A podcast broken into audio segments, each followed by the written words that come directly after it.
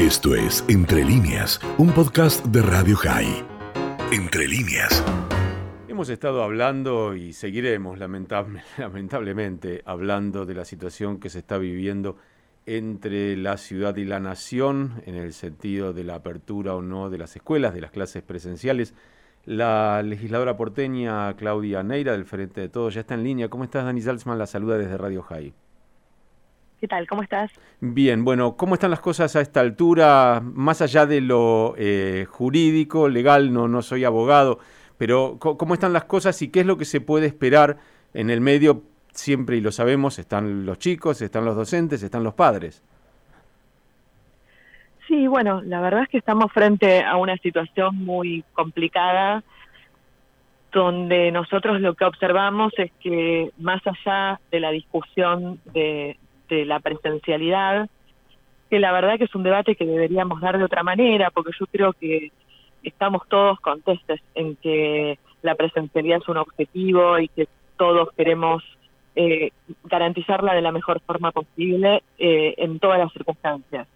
Pero hoy tenemos una situación muy crítica de crecimiento de casos, de tensión del sistema de salud, que nos obliga a tomar algunas medidas y medidas que que ningún gobernante quiere tomar, que los toman en el mundo desgraciadamente porque este virus eh, nos, nos golpea y que, nos ha llevado a una situación que es, eh, la verdad que es incomprensible de conflicto con la ciudad, porque yo creo que lo que ha venido pasando que el jefe de gobierno de la ciudad se ha trasladado a una a una lógica de conflicto de la coalición de puntos por el cambio que no era la que venía teniendo y creo que con la firma de ese comunicado que hubo cuando cuando comenzamos justamente con la ciudad, con la nación, con la provincia a discutir la necesidad de nuevas restricciones, bueno, de alguna manera eh, esa firma eh, eh, rechazando restricciones que todavía no habían sido decididas y que su propio gobierno estaba discutiendo, fue también una firma a, a, una, a una lógica que hace muy mal en el mundo, que la vimos en otros países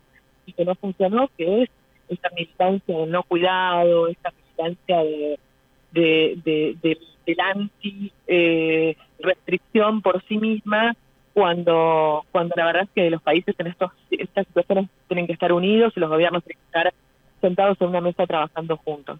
Ahora, Claudia, si uno escucha a la otra parte, dicen exactamente lo mismo, pero al revés. O sea, que el gobierno nacional tiene una lógica de conflicto que no tenía antes, que antes se pudo discutir y hablar y ahora no. Lo digo para los que asistimos me imagino, no, nosotros como periodistas, ¿no? en general los ciudadanos, nosotros asistimos a una discusión en la que cada una de las partes dice de la otra exactamente lo mismo sin poder encontrar un punto de encuentro o, un punto de, coincidencia.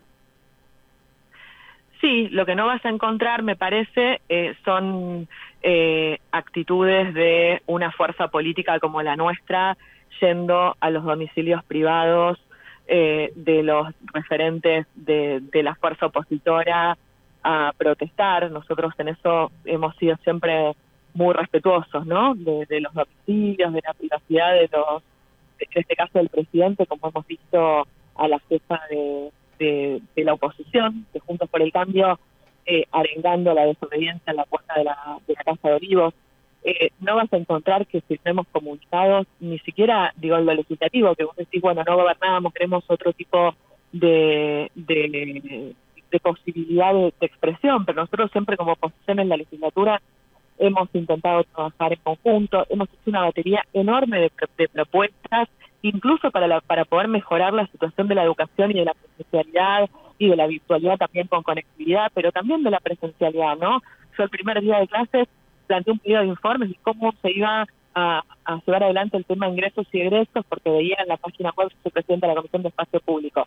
Me preocupaba que se hablaba solamente de 10 cortes de casos de las escuelas que decían más importantes, y la verdad es que todos sabemos que eso no es un para un corte de un caso, para ordenar los ingresos y egresos, que no depende de la importancia de la escuela, sino de eh, la afluencia de, tránsito, de gente, de el, ancho de la calle, de la vereda, entonces, bueno, hizo un pedido de informes diciendo, a ver, ¿por qué no trabajamos sobre esto que eh, va a ayudar a sostener la presencialidad? Ni siquiera lo pusieron en tratamiento, digo. O sea, la verdad es que eh, nosotros yo creo que eh, no, hemos nosotros llevado un conflicto eh, a la justicia ni judicializado la pandemia. Vos fíjate que hemos tenido diferencias, pero esta judicialización de la pandemia, ir a discutir una medida por 15 días que vos a tenés que discutir eh, desde, desde la responsabilidad de la gestión, eh, plantear alternativas, plantear eh, posibilidades para poder eh, enfrentar la pandemia también, ¿no? Porque la verdad es que nosotros llegamos a esta suspensión de la presencialidad y a las instituciones nocturnas también de la mano una lógica eh, del anticuidado que nosotros intentábamos eh, frenar y se lo ponía en clave de tensión entre la libertad y la, la salud. Empezó mucho antes, empezó con Macri en Francia, antes de que Francia cerrara todo, diciendo esto es la libertad. Yo uno decía, pero a ver, eh, ¿de qué estamos hablando? O sea, todos queremos la libertad. De hecho, fíjate que Tarreta eh, si querés, dictó las medidas más restrictivas, porque dictó esa medida de que los adultos más tenían que quedar en su casa, que duró poco, eh, dictó la medida eh, de los hoteles que metían compulsivamente a la gente en los hoteles durante meses. Digo, y nosotros sí decimos, bueno, discute, discutamos en qué condiciones se va a llevar adelante esto, qué pasa con los niños cuando están en un hotel encerrados 14 días, en qué condiciones, díganos quién es, es el responsable, pero no, no hacemos denuncias penales, ni denuncias ni, amparos, digo, me parece que no se puede judicializar la pandemia. Yo creo que acá hay un error que es muy grave. Fíjate, Laura, yo presenté un periodo de informes allá, antes de, de, esto, ¿no? Laura Alonso eh, da clases en el Instituto de Seguridad Pública de la ciudad. Forma a los policías de la ciudad. Se tienen que hacer cumplir las normas, se tienen que hacer cumplir un DNU. Y desde el primer día se la pasó diciendo desobediencia civil, ya no cumplamos nada, abran los bares, abran todo, vos decís, a ver, ¿esto se trata de sacar la presencialidad o de incitar a un sentido colectivo? Esto se trata de tener responsabilidad o tener funcionarios o profesores que forman a los policías designados por el gobierno incitan a la desobediencia. Yo creo que lo de hacer de la reta es muy grave eh, no cumpliendo un fallo judicial, más allá de la discusión, pero no por el fallo ni por... Digo, porque en realidad lo que, se está, lo que está avanzando es una lógica de una posición que llama la desobediencia, que llama a cumplir las normas, en todos lados, miremos las redes, miremos las, los discursos de Burris, miremos los discursos de Macri y ahora miremos también a la reta desgraciadamente. Y acá no es eh, obedecer al gobierno porque todos queremos que el gobierno nacional eh, tenga más autoridad. No, lo que queremos es poder sacar adelante un país de la pandemia como es todos los países del mundo y es muy difícil con una posición que no ayuda. Entonces yo, eh, la verdad es que no, yo no tengo la lógica ni confrontativa, creo que tenemos que evitarla a toda costa pero, a ver, eh, paren, paren un poco porque hay un momento que uno tiene que decirlo, digo, o sea, no, no, no, no se puede ver más a una oposición llamando a la desobediencia civil.